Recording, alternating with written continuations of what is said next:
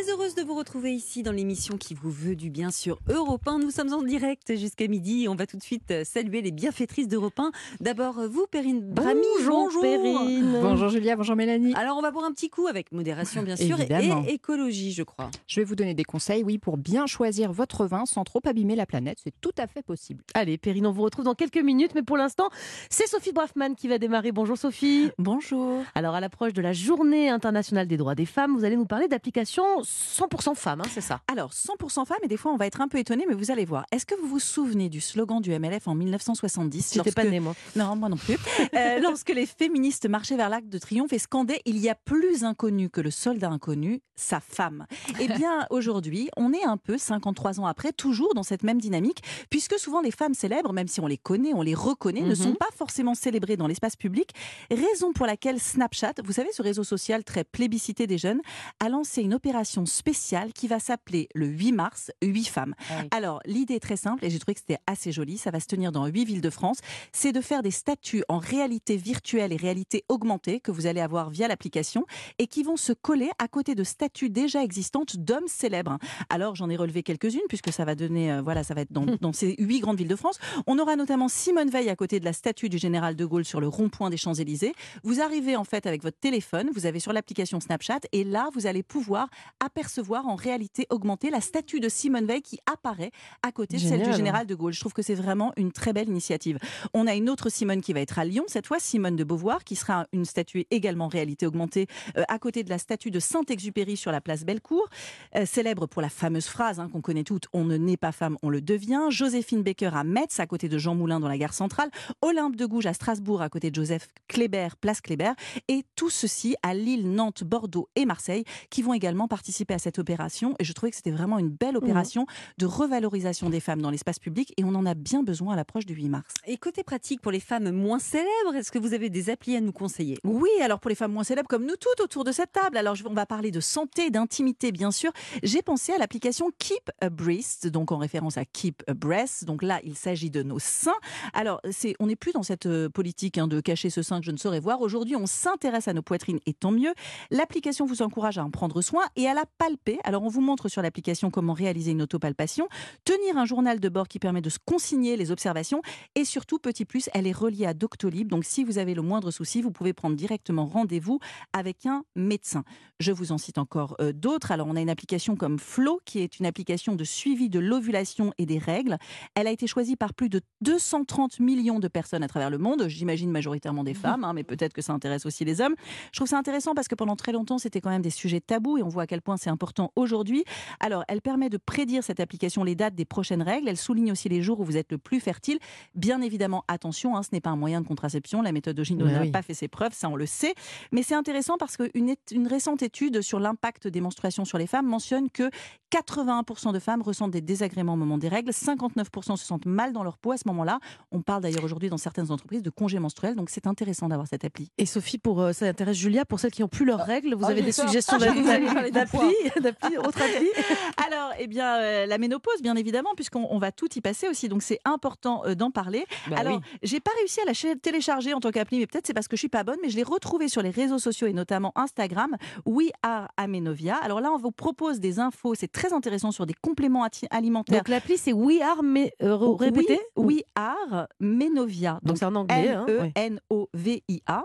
Et là, vous allez retrouver donc des infos sur des compléments alimentaires anti-bouffées de chaleur, des oreillers rafraîchissants, des tisanes boosters de libido et des témoignages de femmes célèbres qui sont déjà ménopausées. Par exemple, Axel Red qui Ouais. nous dit Personnellement, ça ne me gêne pas de dire que je suis ménopausée car je ne me sens pas moins femme. Et je trouve ça chouette de mettre ça aussi en avant aujourd'hui parce que pendant longtemps, tout comme les règles qui ont été un grand tabou, moi je fais partie d'une génération où on en parlait peu. Rappelez-vous des cours de sport, on n'osait Bah pas oui. vraiment lever la main pour dire bah non, aujourd'hui je peux pas. hein. Euh, Aujourd'hui, eh bien, on est très à l'aise avec ça. Et là, encore une fois, pareil pour la ménopause, les femmes en parlent et je trouve ça intéressant d'avoir des conseils pratiques quand on se sent un peu démuni euh, pendant cette période que nous allons toutes traverser. jour. Exactement. Et vous, la première, Mélanie. Merci Sophie pour votre chronique. C'est top. Allez, on change de sujet maintenant. Perrine Brami, c'est bientôt l'heure de passer à ta Perrine. Vous allez nous éclairer aujourd'hui sur un produit iconique de chez nous, le vin. Avec cette question, comment le choisir plus éco-responsable? J'ai d'abord une petite devinette pour vous. Quel est le point commun entre un vieux slip? Leonardo DiCaprio et un verre de vin rouge bio. Est-ce que vous avez Il une est assez écolo, hein. Leonardo Euh, DiCaprio. hein, ouais, c'est ça. ouais, je crois. Exact, très Exactement. écolo, ça dépend Tous des les fois. trois contribuent à changer l'image du vin en France. Alors le slip, hein, je vous explique parce que c'est un peu slip obscur. Plusieurs vignerons ont fait le buzz hein, récemment euh, sur les réseaux Ah, ils sociaux en slip. enfouissant une culotte en coton euh, dans leur sol pour constater qu'après plusieurs mois, eh bien, elle s'était complètement dé- dégradée, désagrégée, signe de, de Ah vie oui, et de bonne ah. santé dans le sol. DiCaprio, vous avez vu juste, il a investi dans une maison de champagne parce qu'elle prenait un vrai virage vers le bio. Donc derrière ces indicateurs qui sont un petit peu décalés, je vous l'accorde, il y a un véritable changement de mentalité avec cette question assez épineuse. Rouge ou blanc, comment choisir un vin plus green? Alors revenons d'abord aux fondamentaux. Qu'est-ce qui alourdit hein, le, le bilan carbone euh, du vin? D'abord, c'est la culture. Quand elle est conventionnelle, la culture du raisin nécessite de nombreux pesticides et fongicides dans les vignes. La viticulture, c'est ainsi euh, l'un des principaux responsables de la pollution des sols en France. Alors il y a la question du transport ensuite quand on boit un Mm. vin qui vient d'Australie, d'Afrique du Sud ou encore d'Argentine, ça c'est hyper tendance en ce moment.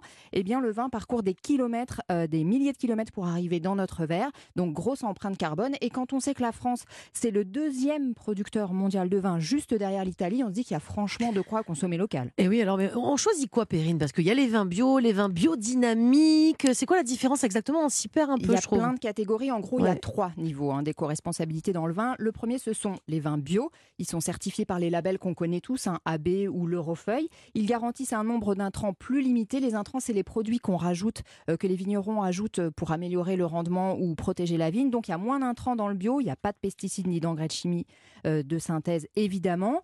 Un cran au-dessus, vous avez ce qu'on appelle les vins en biodynamie. C'est un peu plus complexe et aussi plus ésotérique. En gros, ils cultivent suivant un cahier des charges encore plus strict que les vins bio sur le nombre d'intrants. Sauf qu'en plus, là, les vignerons, eh bien, ils utilisent des préparations naturelles à base de plantes ou d'herbes et respectent un calendrier spécifique basé sur les, la Lune ou les planètes. Ça fait un peu baba cool comme ça, mais c'est beaucoup plus exigeant. Et pour garantir tout ça, il y a deux labels Mhm. auxquels on peut se référer c'est Biodivin et Déméter. Et dites-moi, les vins naturels, c'est encore autre chose? Troisième catégorie, Mhm. ça c'est vraiment la Rolls de l'éco-responsabilité, mais attention, c'est un petit peu flou comme appellation. C'est souvent des vins qui sont issus de petites productions avec des raisins récoltés à la main. Il n'y a pas de produits chimiques, bien entendu. Le vigneron intervient en fait très peu dans la vinification. En gros, presque rien n'est ajouté ni retiré. Et alors, au-delà de la culture plus ou moins responsable, est-ce que ces vins-là, bah, au goût, ça donne quoi Ah en bah fait? c'est là Ouais. que l'affaire se complique et que ça devient un peu inflammable comme débat. Est-ce qu'un vin meilleur pour la planète va être meilleur Bah en oui. goût Et ben en gros c'est impossible de répondre noir ou blanc à cette question parce qu'il existe de très bons vins qui sont issus de l'agriculture conventionnelle. D'ailleurs les plus grandes maisons n'ont pas de label hein, et ils ne le brandissent pas comme un étendard pour celles qui l'ont. Le très prestigieux Château Latour par exemple, euh, qui est l'un des plus grands crus euh, du Bordelais, est certifié bio depuis 2018, sauf qu'ils n'en font pas du tout de communication. Et à l'inverse, les vins fabriqués euh, dans le respect de l'environnement, ça peut être parfois de vraies piquettes. Alors, comment on choisit, Perrine? Alors, le petit conseil tout simple, évidemment, c'est de discuter avec son caviste. Lui, il connaît ses produits, la méthode de travail des vignerons. Sinon, il y a aussi des nom- de nombreux sites internet qui sont spécialisés. Vous trouvez celui qui vous le convient le mieux. Moi, je vous conseille par exemple meilleurvinbio.com. C'est au pluriel, meilleurvinbio.com. C'est un caviste 100% bio. Vous trouverez une très très large gamme de produits à partir de 6 euros. Il y a aussi les Zinzins du vin qui proposent un millier de références bio, biodynamiques ou naturelles, avec en plus une foule de conseils de services et de dégustation à consommer, bien entendu, avec modération. Et merci Perrine. On rappelle que pour notre santé, hein, c'est deux verres par jour et pas tous les jours. On vous retrouve bien sûr très bientôt dans, dans cette émission pour d'autres conseils écolos. Merci beaucoup à Sophie également.